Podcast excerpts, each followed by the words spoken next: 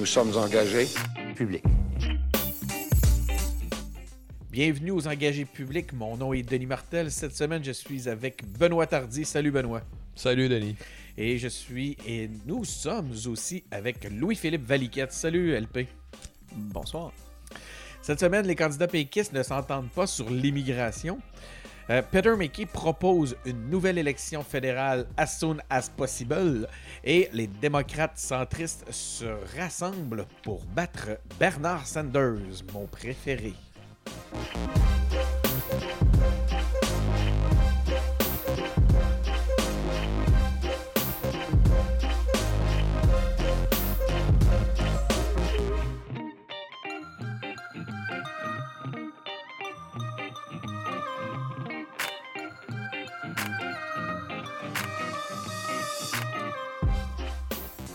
Salut les gars, euh, content d'être avec vous cette semaine. On a euh, cette semaine un peu d'actualité parce qu'il y a quand même deux courses euh, qui, ont cours. hein.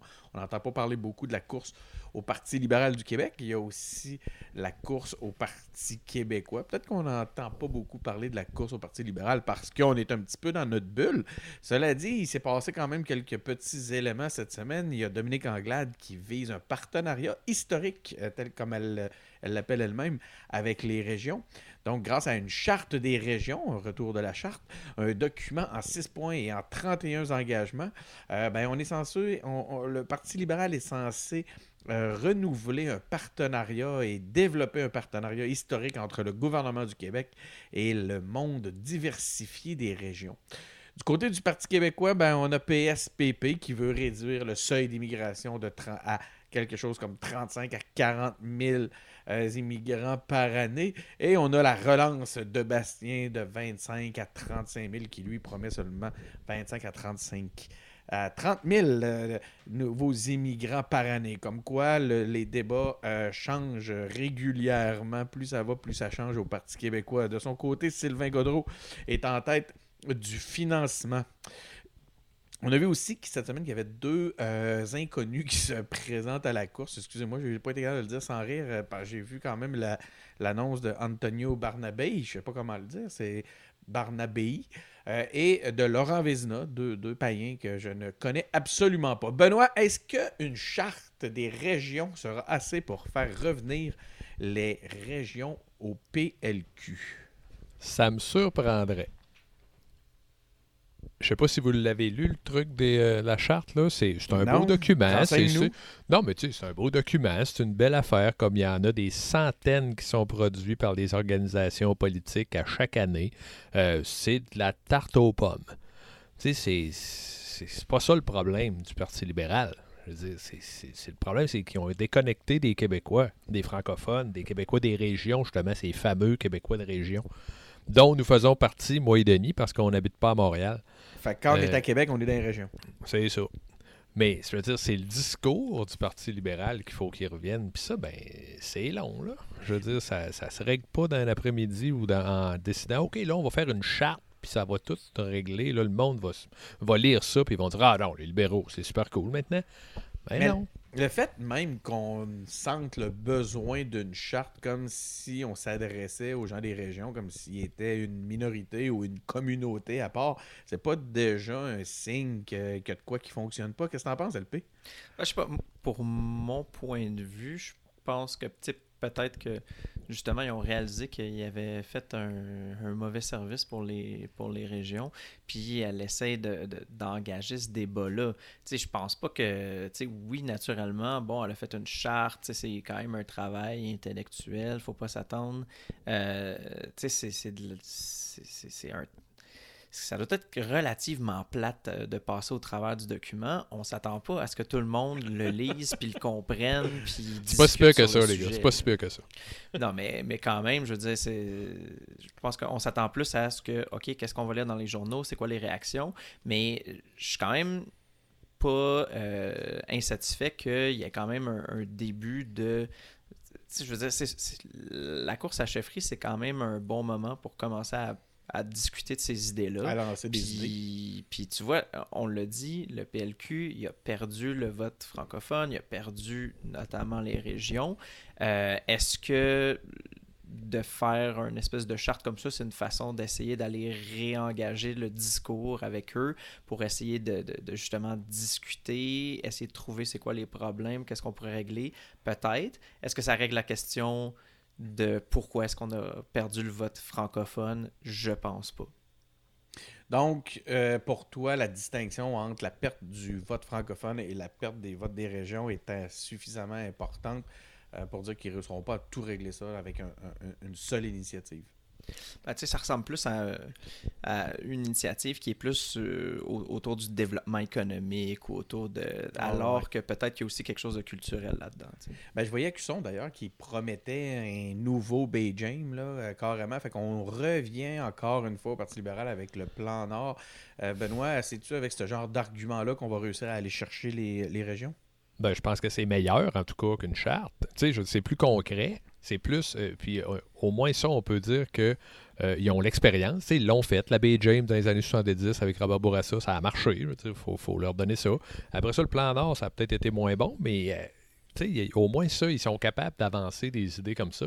Une charte des régions, là, comme j'ai dit tantôt, c'est de la tarte aux pommes. Là. Je veux dire, il n'y a rien, il, y a rien, il casse rien là-dedans. Es-tu capable de nous donner quelques points qu'il y avait là-dedans? Je m'excuse, je n'ai pas fait mes, euh, mes recherches par rapport à ça. Qu'est-ce qu'ils ont à nous proposer à l'intérieur de cette fameuse charte? Ben, des trucs d'achat locaux, euh, tu sais, des, des, des, des, lieux communs. Là. Moi non plus, j'ai pas pris de notes, là, mais euh, c'est ça. Des, des, c'est ça, les achats locaux, ramener les aider les entreprises qui vont engager des, de, la main-d'œuvre locale, euh, sais, des choses de ce genre, là, des choses qui ont plein de bon sens, qui sont pas, je veux qui ont plein de bon sens, en tout cas, qui sont, qui sont bien corrects, là, tu comprends, il a rien de... Mais c'est pas ça, là, je veux dire, les, les, les, c'est plus compliqué que ça, le problème du PLQ avec les régions, moi, je pense.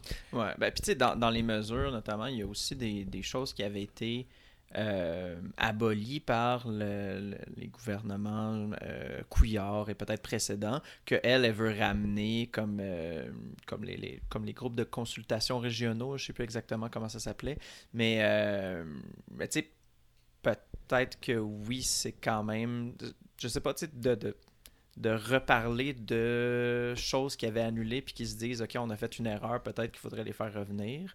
Euh, d'accord, c'est un débat qui peut être intéressant, qui peut. Mais tu sais, c'est vraiment comme des points très spécifiques. J'ai pas l'impression que ça, que ça anime beaucoup les passions. Pensez-vous qu'il y a plus que des libéraux qui vont s'y intéresser ou c'est vraiment un discours qui va naître et mourir au sein de la bulle libérale? Ben, je pense que ça a toujours été dans le discours péquiste dans les dernières années de ah, on, a un grand projet pour les, pour les régions, mais, euh, mais ça s'est jamais vraiment concrétisé. On verra ce qui va se passer. Maintenant, passons à la, à, la course au Parti québécois.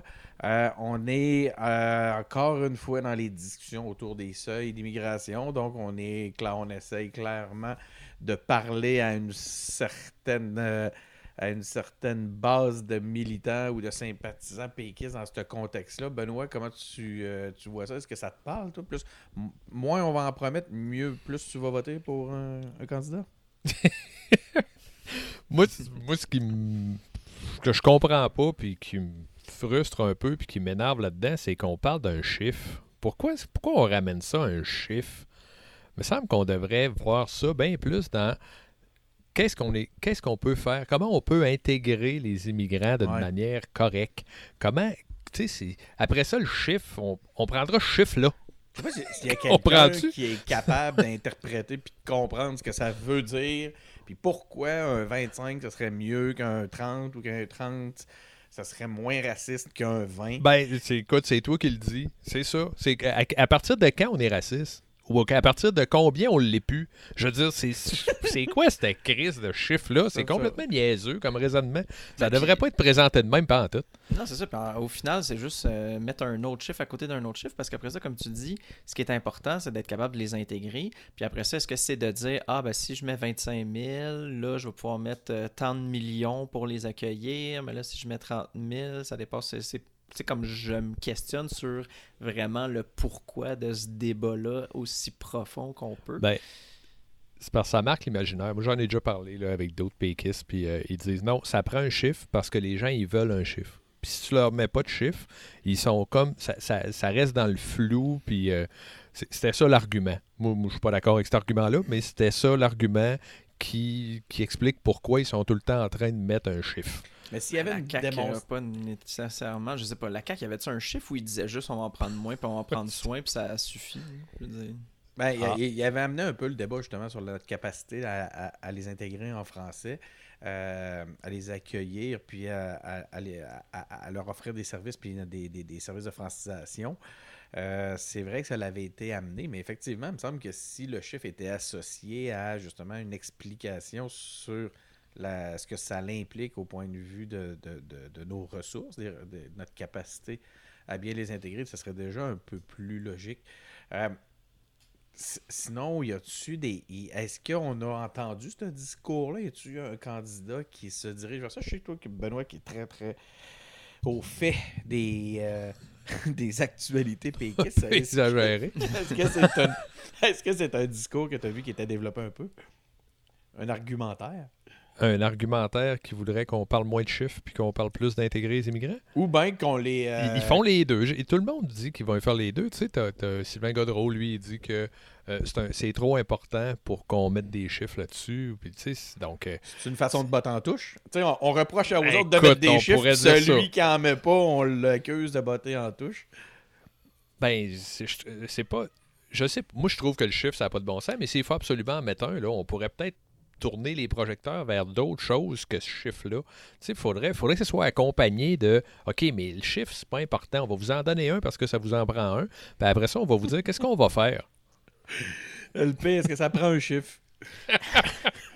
Mais c'est tellement ça, man. C'est quoi le... C'est pas le prochain chef du PQ, c'est le prochain chiffre. Prochain chiffre. c'est quoi le prochain chiffre du PQ? C'est ça qui nous intéresse. Moi, je dis 20 000. Moi, je dis 3. 3. C'est ça le titre de l'épisode. Ça prend un Ça chiffre. prend un chiffre. En fait, moi, je pense que ça prend deux chiffres. 2. Ça prend un chiffre. S'ils sont pour me mettre un chiffre de combien qui vont, euh, de combien de nouveaux arrivants qu'ils veulent, ben, qu'ils me mettent un chiffre à côté qui me dit combien est-ce qu'ils vont dépenser pour les, pour, pour, pour les intégrer, parce que c'est plus ça qui est important. Fait que, euh, fait que c'est ce rapport-là là, qui va jouer le rôle. C'est pas, c'est pas un des deux chiffres qui est important, c'est les deux qui sont en relation qui, qui, qui, qui ont vraiment un impact. Tu sais, moi, tu demandes à un péquiste, on va recevoir 150 000, puis ils vont tout avoir un cours de deux ans sur pourquoi est-ce qu'il faut être péquiste, puis euh, je suis sûr que ça ne leur dérangera pas d'en avoir 150 000. Hein? Donc, c'est la course, pas la course à la chefferie, c'est la course à la chiffrerie. OK. Les. euh,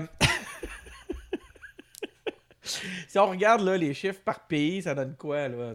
On, a-tu des comparatifs ou quelque chose qui nous permet de voir si, euh, où on se situe par rapport à cette réalité-là, Benoît?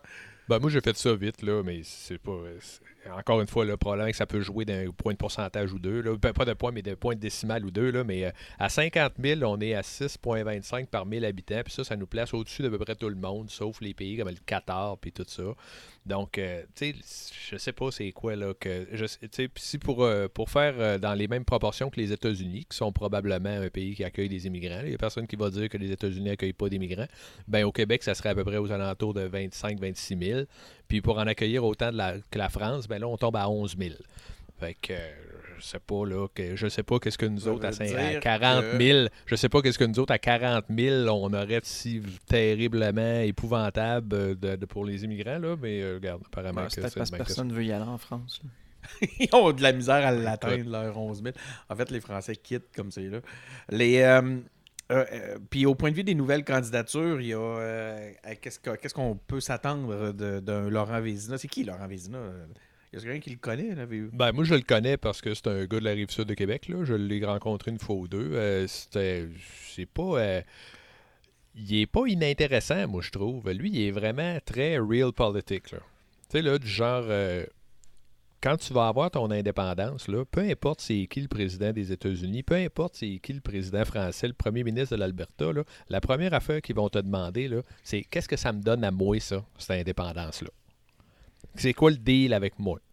Fait que ça, là, je trouve qu'on n'entend pas beaucoup parler de ça au PQ. Donc, ne serait-ce que pour euh, amener cet élément-là, c'est pas inintéressant.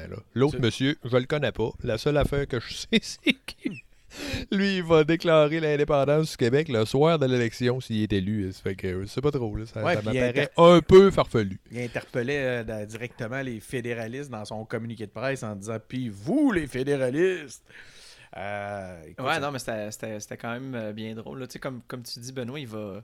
S'il se fait élire, élire majoritaire, euh, paf, il déclare le Québec un pays. Puis il laisse deux ans aux fédéralistes pour régler la question des liens avec le Canada. Puis s'ils sont pas capables, ben, tout bad. Je trouvais que c'était un peu comique, mais, euh, mais en Oui. même temps, je sais pas, moi, peut-être qu'on va débattre de, de questions autour de, Ben, de, de- de la mécanique du truc, là, puis pourquoi pas. Là. Ce qui fait, ce qui fait qu'on trouve ça un peu bizarre, c'est que ça n'a jamais été envisagé de même. Non, jamais, ça. jamais dans le mouvement indépendantiste, parce que, somme toute, c'est pas, c'est pas si farfelu. Peut-être que le soir de l'élection, pendant son discours, c'est peut-être un peu exagéré, mais en chambre, dans les semaines qui suivent, là, ça serait pas euh, nécessairement illégitime. Ah, moi, c'est plus le côté euh, de demander aux fédéralistes de régler la question des liens avec le Canada. Après, moi, ça sonne un peu Brexit qui chie. là. Ouais. que, Moi aussi, c'est ça que ça m'a fait penser. Mais en même temps, tu sais, je pense qu'on on n'a pas. euh, c'est moi qui ai tort de ridiculiser un petit peu le. premièrement, on, on est là pour valoriser le- l'engagement politique. Fait que déjà. euh, mais euh, en dehors de ça, effectivement, ça amène une nouvelle, nouvelle lumière, une nouvelle façon d'envisager la façon de faire l'indépendance. Puis c'est pas, pas inintéressant, effectivement. Il faut pas. Euh, je pense qu'il faut pas prendre ça trop à la légère. Euh, cela dit, par contre, je veux dire, là, on, est, on a rencontré quoi, trois euh, personnes qui se présentaient, trois des, des, candidats qui se présentaient. Il va-tu falloir qu'on fasse encore trois autres entrevues? J'espère qu'on aura Bastien dans les prochaines semaines. Mais là, ça va commencer à en faire des, des, des- entrevues à faire si on veut absolument toutes les passer. Euh, je constate à travers tout ça aussi qu'il n'y a pas encore de femmes qui se sont présentées. Euh, Ouais. comment t'expliquerais ça, toi, LP? Est-ce que. euh, c'est- c'est c'est quand même un risque là, d'aller là. là. Est-ce qu'il y a de. Premièrement, est-ce que. Il y a des gens qui sont intéressés? Est-ce que. Je sais pas. Peut-être que. Tu sais, j'ai hâte de voir ça. Moi, je- j'imagine que ça va venir. Là, tu sais, je, je vois pas pourquoi ça viendra pas. Pourquoi ça viendrait pas. Euh, c'est sûr qu'on le sait, il y a moins de femmes en politique en général. Mais, euh, mais je pense que ça ferait du bien d'avoir un, petit portrait différent là-dessus. Puis, puis comme on dit, ben, avoir plus de points de vue, c'est toujours plus intéressant, ne serait-ce que pour entamer le débat. Euh, puis c'est sûr qu'il y a beaucoup de monde qui sont déçus de ne pas voir les, euh, les Véronique Yvon, les grandes femmes du parti en ce moment, là, qui, qui se présenteraient à, à la course. Mais, euh, mais en tout cas, tu sais, je pense que le PQ est quand même dans une drôle de place en ce moment. Puis euh, est-ce que est-ce que c'est pour ça que les qu'elle qu'elle serait pas intéressée peut-être? Est-ce que c'est pour d'autres raisons? Benoît, où sont les femmes? Hey, euh, ils ont décidé de rester chez elles, je pense. Ils n'ont pas eu envie de se mêler de ça. Ils ont décidé de rester chez eux. Ouais, là, il va falloir que tu donnes peut-être un peu plus de précision sur c'est quoi, ça. C'est une chanson des années 70. C'était qui dans ce Claude François, Hey, genre? non, non, non, c'était pas Claude François. C'était. euh, Ah, C'est pas un cas, show pour les vieux. pas ça. grand- Non, je le sais, c'est pas un Un show. show de boomer.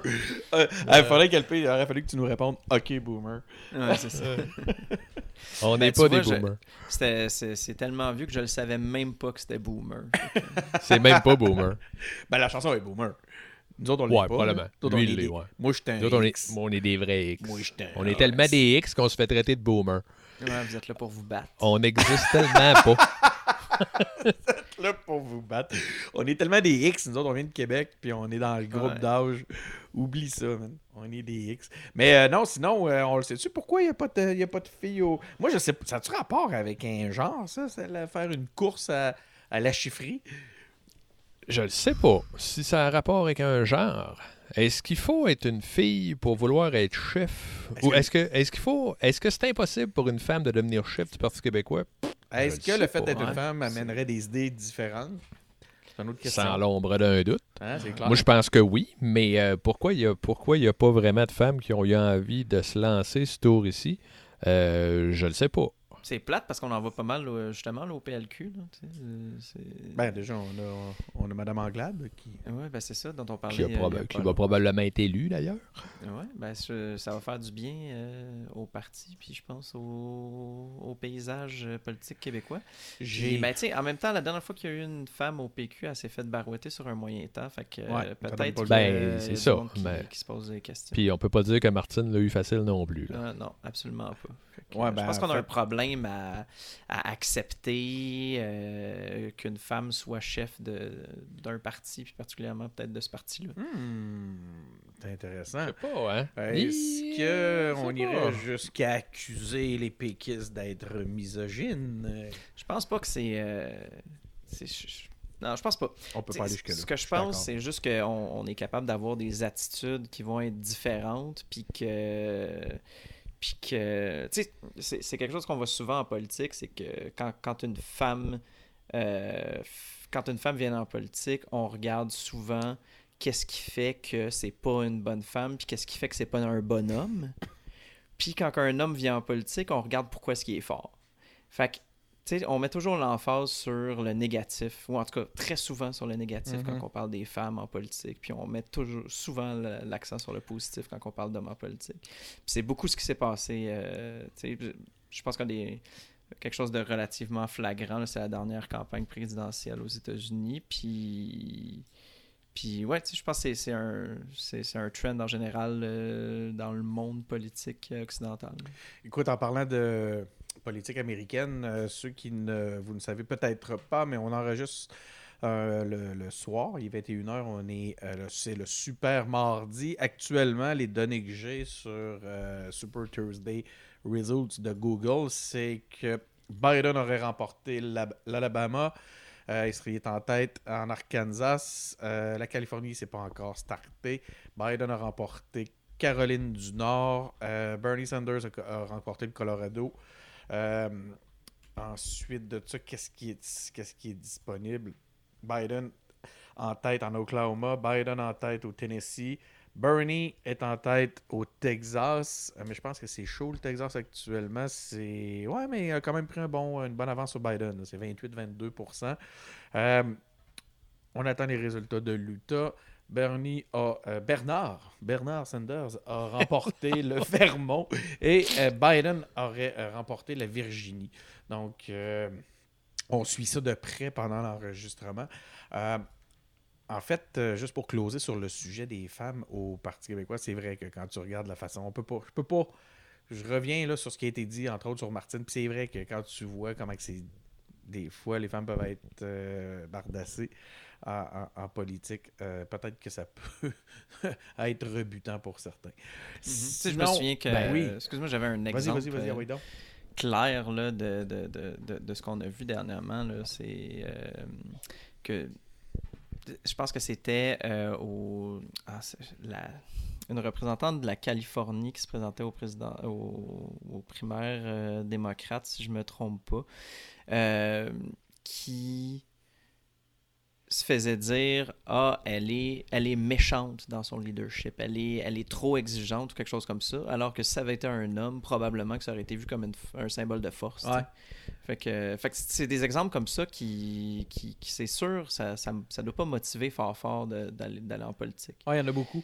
Il y en a beaucoup. D'ailleurs, là, tu sais, euh, on voit, on a vu plusieurs cas au, euh, depuis l'arrivée de la CAQ au pouvoir où des députés, euh, des femmes députées puis des, des, des femmes ministres se font accuser justement d'avoir une, une pogne un peu trop intense auprès de leur Mhm. personnel. euh, puis là, là, ça a été même jusqu'à provoquer une série d'articles dans le Journal de Ouais. Québec qui portait le titre, puis c'est pas moi qui le dis, là, c'est c'est vraiment le titre que le, avait le- les billets, c'était Les crises de folle. Donc, ça vous donne une idée. Euh, Mais il y a aussi probablement que les femmes qui agissent comme des hommes, là, ça, ça marche pas. Tu vois, là, si, les filles arrivent d'un bureau, les femmes y arrivent d'un bureau, là, puis OK, ça va marcher de même. C'est beau le boss site. Comme les gars font, comme les comme comme c'est ça qui est valorisé comme du leadership quand c'est un gars qui le fait, comme du leadership masculin. ou je sais pas. que quand les filles font ça, là, là, ça- c'est- c'est comme moins bien perçu. Il y a comme de quoi, ben non, une femme, ça peut pas, ça peut pas faire ça. Là. Ça peut pas être de même. C'est une question de préjugés, d'attitudes, d'attentes euh, qui, qui, sont différentes entre les hommes et les femmes qui devraient, qui devraient pas. Parce qu'au final, ce qu'on ce qu'on ce qu'on va élire, c'est un chef de parti, une chef de parti, puis tout ce qu'on devrait chercher, c'est quelqu'un qui va être bon pour, pour mener le PQ euh, vers l'avenir, puis, puis pas essayer de de faire ces distinctions-là. faut pas oublier que stratégiquement, les, les, grands stratèges du PQ ont coupé les cheveux et ont transformé Mme Marois en homme pendant plusieurs mois dans l'espoir de la faire élire. Hein. Ça, ils, ont fait euh, acheter ils ont fait acheter un chalet dans Charlevoix aussi. Euh, hein, oui. Euh, puis, euh, écoutez, ben, ça sera toujours bien trois gars qui vous en auront parlé de même pendant ben 20 minutes. maintenant, ce qu'on va faire, on va vous parler d'élections fédérales. Euh, c'est l'élection fédérale qui va avoir lieu en octobre, peut-être. Le grand favori dans la course conservatrice, écoutez, je pensais jamais dire ça un jour. Le grand favori dans la course conservatrice, c'est Peter McKay. J'ai. Comme la misère à dire ça, propose le renverse, de renverser le, renversement du gouvernement de Justin Trudeau le plus rapidement possible. Lui, là, il a vu l'opportunité, puis il a vraiment le goût d'aller la jouer. Est-ce que, LP, je te pose la question, est-ce que Trudeau mérite de tomber si rapidement? Ben bon, c'est certain qu'il est au centre d'une grosse histoire en ce moment. C'est drôle parce que ça n'a pas été long hein, avant qu'on puisse euh, démontrer euh, que comme Benoît, tu dirais, de faire marcher la patente qu'est le Canada, ça marche pas fort fort. Euh, puis il se retrouve encore dans un autre scandale qui implique encore les pétrolières. Euh, puis encore, ben cette fois-ci avec la nation Wet'suwet'en. Euh, puis je pense que peu importe qui est-ce qui serait devant cette situation-là aurait de la difficulté. Euh, à gérer ça. Mais euh, dans son cas, bon, c'est l'inaction qu'on lui reproche. Mais t'as peu, t'as peu. Il n'a pas été complètement là, inactif. Là. Il s'est fait pousser la barbe. Pour un nouveau Canada. Euh, mais, mais ça, fait ce, ce, problème-là, il n'est pas réglé au final. Mais là, de là à renverser le gouvernement, pour moi, ça, c'est, je veux dire, moi, renverser un gouvernement quand vous voulez, là, ça me dérange pas fort fort, surtout celui d'un autre pays de même. Mais euh, là, dans ce cas-ci, ce serait peut-être probablement à l'avantage du NPD, ou je sais pas trop, parce que les conservateurs sont encore en ah, course. Je suis pas convaincu que de tomber en élection, c'est vraiment la meilleure façon pour eux de rallier leur base. Là. Je sais pas, comme sérieusement, peut-être que oui, peut-être que non, mais je pense que... Ça serait-tu seulement un discours électoraliste à ce moment-là, LP? Ben, pour moi, peut-être que. Euh, tu sais, ce que je vois peut-être comme, euh, comme volonté de Peter McKay, c'est. Tu vois, on a la crise du coronavirus en même temps, puis ça, c'est pas prêt d'être réglé non plus. Peut-être que McKay veut causer, euh, entre autres, parce que, bon, j'imagine que de régler un problème comme ça, ça va amener de la sympathie, ça va prendre du capital politique. Trudeau, il va prendre du capital politique en réglant euh, cette potentielle crise-là. Laquelle tu parles, là, de... Le coronavirus. Ah, bon, celle, je pense que c'est impossible de sortir des. Celle des pétrolières, non, c'est ça, il est dans le il sortira pas. Euh, puis sinon, en même temps, est-ce que Mackey veut provoquer son élection à la tête du parti le plus rapidement possible pour commencer à, justement pouvoir travailler là-dessus avant la date de. Je sais plus trop c'est quand, genre en juillet, leur, euh, en juin, leur. Euh, leur élection pour le oui, oui, oui, la course à, la course à la chefferie. Mhm. puis, euh, puis en même temps, je sais pas de quoi ça a l'air le côté financier. Euh, mais je présume que les conservateurs, leur coffre doit se renflouer relativement rapidement. Ils doivent recevoir euh, quand même certains dons euh, des fans de pétrolières, disons. fait que je pense que peut-être ça remonte vite de leur côté, des autres côtés peut-être un peu moins. Est-ce qu'ils veulent profiter de ça? Peut-être. En tout cas, c'est c'est comme un très étrange move avec euh, si peu de temps au gouvernement, au gouvernement euh, depuis son élection. Il faut se dépêcher à élire un gouvernement conservateur si on veut pas l'éclatement du Canada par la sécession d'Alberta. Benoît, comment tu vois les choses? Ben, pour revenir sur le côté de est-ce que ce serait bon d'aller en élection, c'est parce que je suis pas sûr qu'on peut le remplacer par quelque chose de mieux. Puis, en fait, je, peu, je vais revirer ça de bord. Je suis pas sûr que le pari de Mickey, c'est le bon. Mickey, lui, il se dit OK, là, les gens, ils sont un peu à l'os de la crise autochtone, on va renverser le gouvernement, puis ils vont voter pour nous autres. Pas sûr que les gens seraient plus contents de comment les conservateurs allaient, euh, euh, géreraient cette situation-là. Je trouve que c'est un pari risqué un peu. Moi, je pense qu'il y aurait le même genre de gestion sans l'hypocrisie. Ouais. Parce qu'on peut pas dire qu'il y a eu une gestion. Je veux dire, les, les- au Non, il n'y a, il y a pas eu il y a pas eu de gros leadership euh, Il libéral. n'y a pas eu de leadership. On a vu une affaire un petit peu molle, un peu flottante, avec une participation puis une intervention de policière qui est restée constante et ferme. Je veux dire, je suis pas certain qu'on aurait eu de quoi de très très différent auprès- avec les conservateurs. La seule affaire, c'est qu'on n'aurait pas fait à croire que, mon Dieu, que le peuple autochtone est important. Tu sais, la- la- on n'aurait pas eu les, les discours de Trudeau là, euh, qui. Non, mais je- tu sais, je pense qu'il y a quand même un Plein de minimum bullshit. de sincérité là-dedans. Pas, pas nécessairement dans le sens que. Tu sais, pour moi, il, il peut pas renier, il peut pas backtracker sur le travail relativement positif qu'il a fait auprès des, des, Premières Nations.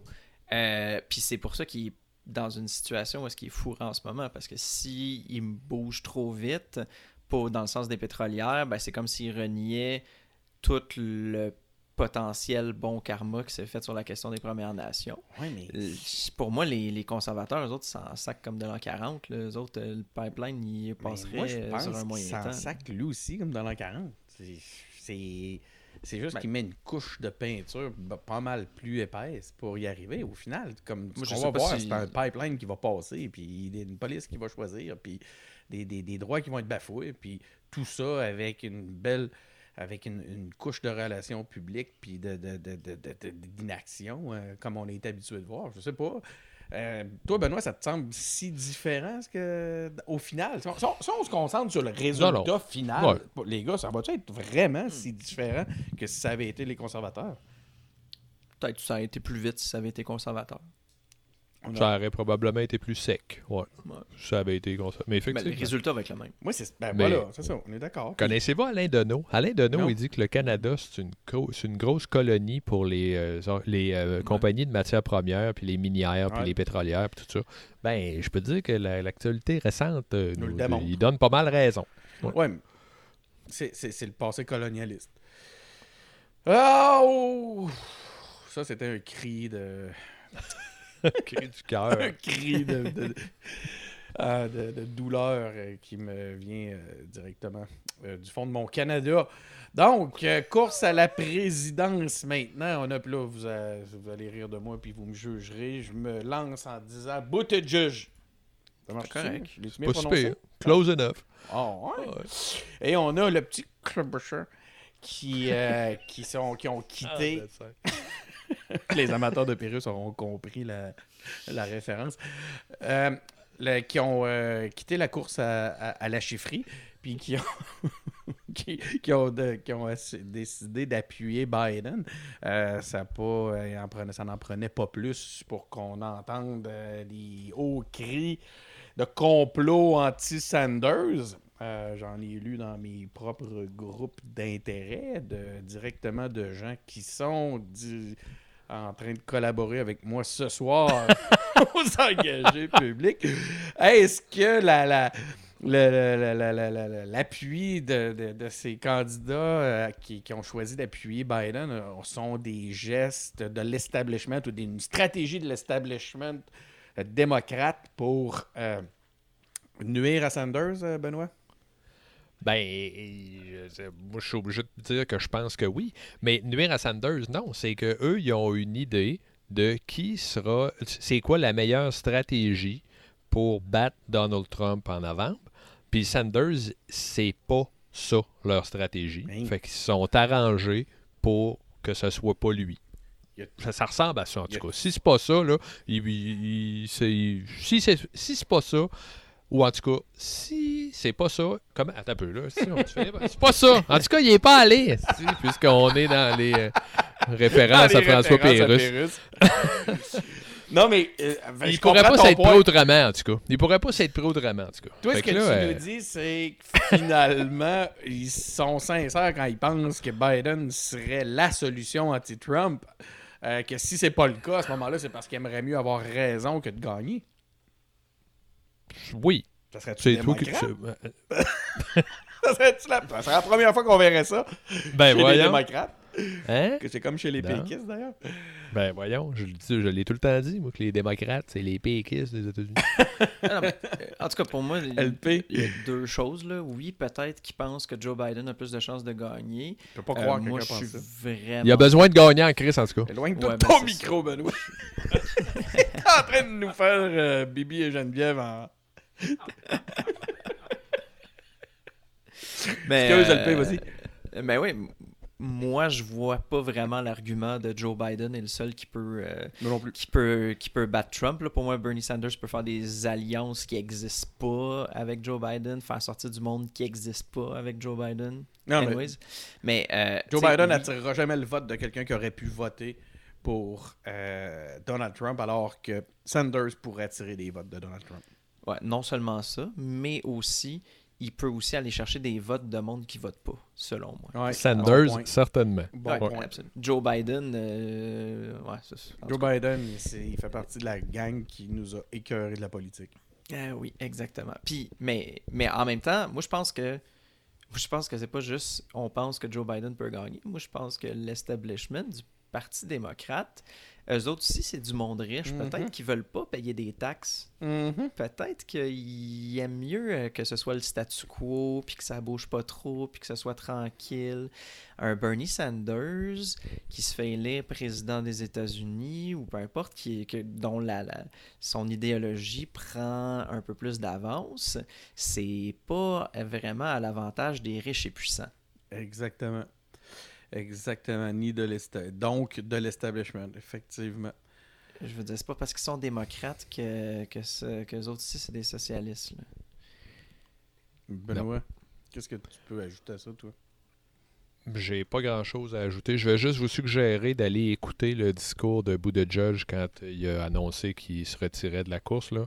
C'est un, c'est un excellent discours. Si vous aimez les discours politiques, là, celui-là, c'en est un très bon. Comment il justifiait son, son appui à Biden? Qui a- Ils sont depuis à Biden, ça, c'est arrivé juste le lendemain. Mhm. Mais euh, je, je sais pas comment il a justifié ça.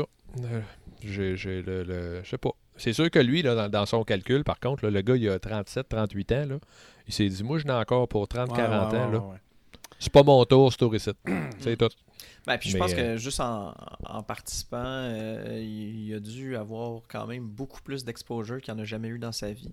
Fait que euh, la prochaine fois, puis tu sais, je veux dire, c'est pas nécessairement toujours la première fois là, que le monde sont. sont Non, je sais bien. Puis son jeu, c'est pas de se mettre l'establishment à dos non plus. Hein, en Ouais, faisant- C'est ça. Fait que, euh, Je pense qu'il joue quand ça. même bien ses cartes. Oui, puis on a une belle démonstration de ce que c'est que la politique professionnelle à travers tout ça. Est-ce que. euh, attends, on se fait un petit tour des résultats du Super Thursday, tant qu'à faire, euh, les gars? Ouais, excepté si c'est le Tuesday. là. Ça Si doit être Tuesday. dit Thursday, d'avance. le super mardi. On est rendu jeudi. OK, attends un peu. Alabama remporté par. Ben, c'est encore comme tantôt, finalement. Alabama remporté par euh, Joe Biden. Joe Biden est en tête en Arkansas. On attend toujours les résultats de la Californie. Joe Biden l'a emporté en Caroline du Nord. Bernie Sanders, Bernard Sanders l'a emporté au Colorado. Ça donne combien de, de délégués, ça, le Colorado? Je l'ai pas. Il n'y a pas le Colorado, 67. 67. Euh, Mais ça, il les aura pas toutes. Non, là. c'est C'est comme, on a, comme on a essayé de t'expliquer avant que le truc commence. là, C'est une espèce de furie, le calcul des, des- des délégués. Là. C'est- On va même pas commencer à essayer. Euh, le Maine est, eh très égal en ce moment dans le Maine. C'est 34,3 pour Biden versus 33,9 pour Bernard. Euh, ensuite, le Massachusetts n'était pas encore euh, fini de dépouiller. Joe Biden est en tête au Minnesota. Joe Biden l'a emporté en Oklahoma. Joe Biden est en tête au Tennessee. Bernard Sanders est en tête au Texas. Je pense qu'il est parti pour l'emporter, une bonne avance. Ensuite de ça, on a en Utah, on a des, résultats qui sont encore attendus. Euh, Bernard, sans surprise, a remporté le Vermont et euh, Joe Biden a remporté la Virginie. Donc, Ouais, fait que je sais pas si on va être rendu pas mal euh, à la fin de tout ça. Je sais pas si je pense que ça va être encore très chaud entre Biden, Biden puis Sanders. J'ai hâte de voir comment est-ce que les, euh, la suite, euh, la, la lecture qu'on va pouvoir tirer de tout ça suite euh, aux résultats. Fait que vous, vous aurez eu l'occasion, chers auditeurs, de vous faire lire des résultats passés. des résultats en temps réel qui sont déjà passés lors- lorsque le balado sera en ligne. Euh, Ah, mais les auditeurs, vous nous appellerez pour nous donner les bons chiffres parce qu'on veut les savoir. On veut les savoir parce que nous, on est pris dans une capsule temporelle dans le qu'on appelle passé. un balado. Ouais. Euh, s'il vous plaît, euh, renseignez-nous. Vous pouvez l'écrire dans, dans les commentaires euh, dans le bas. Vous êtes aussi invité. Euh, donc, vous pouvez nous les écrire sur Apple Podcast, Google Podcast. Vous pouvez nous écrire ça sur SoundCloud. Vous pouvez aussi nous les écrire sur Spotify. Vous trouverez des façons. Euh, vous pouvez venir sur notre page Facebook pour nous mettre des petits commentaires. Salut les gars, euh, vous êtes pris dans votre capsule temporelle. Ben, sachez que c'est Bernard Sanders qui a causé la surprise. Euh, vous pouvez nous insulter sur Twitter, sur YouTube. Vous êtes aussi invité à le faire sur Instagram maintenant. Et engagez-vous en visitant notre site web, engagépublic.com, engagé avec un S, public avec un S. Et je vous dis merci les gars d'avoir été présents. J'étais, c'est Denis Martel qui est au micro en compagnie de Benoît Tardy et de euh, Louis-Philippe Valiquette. Merci beaucoup les gars d'avoir été là. Merci, Denis.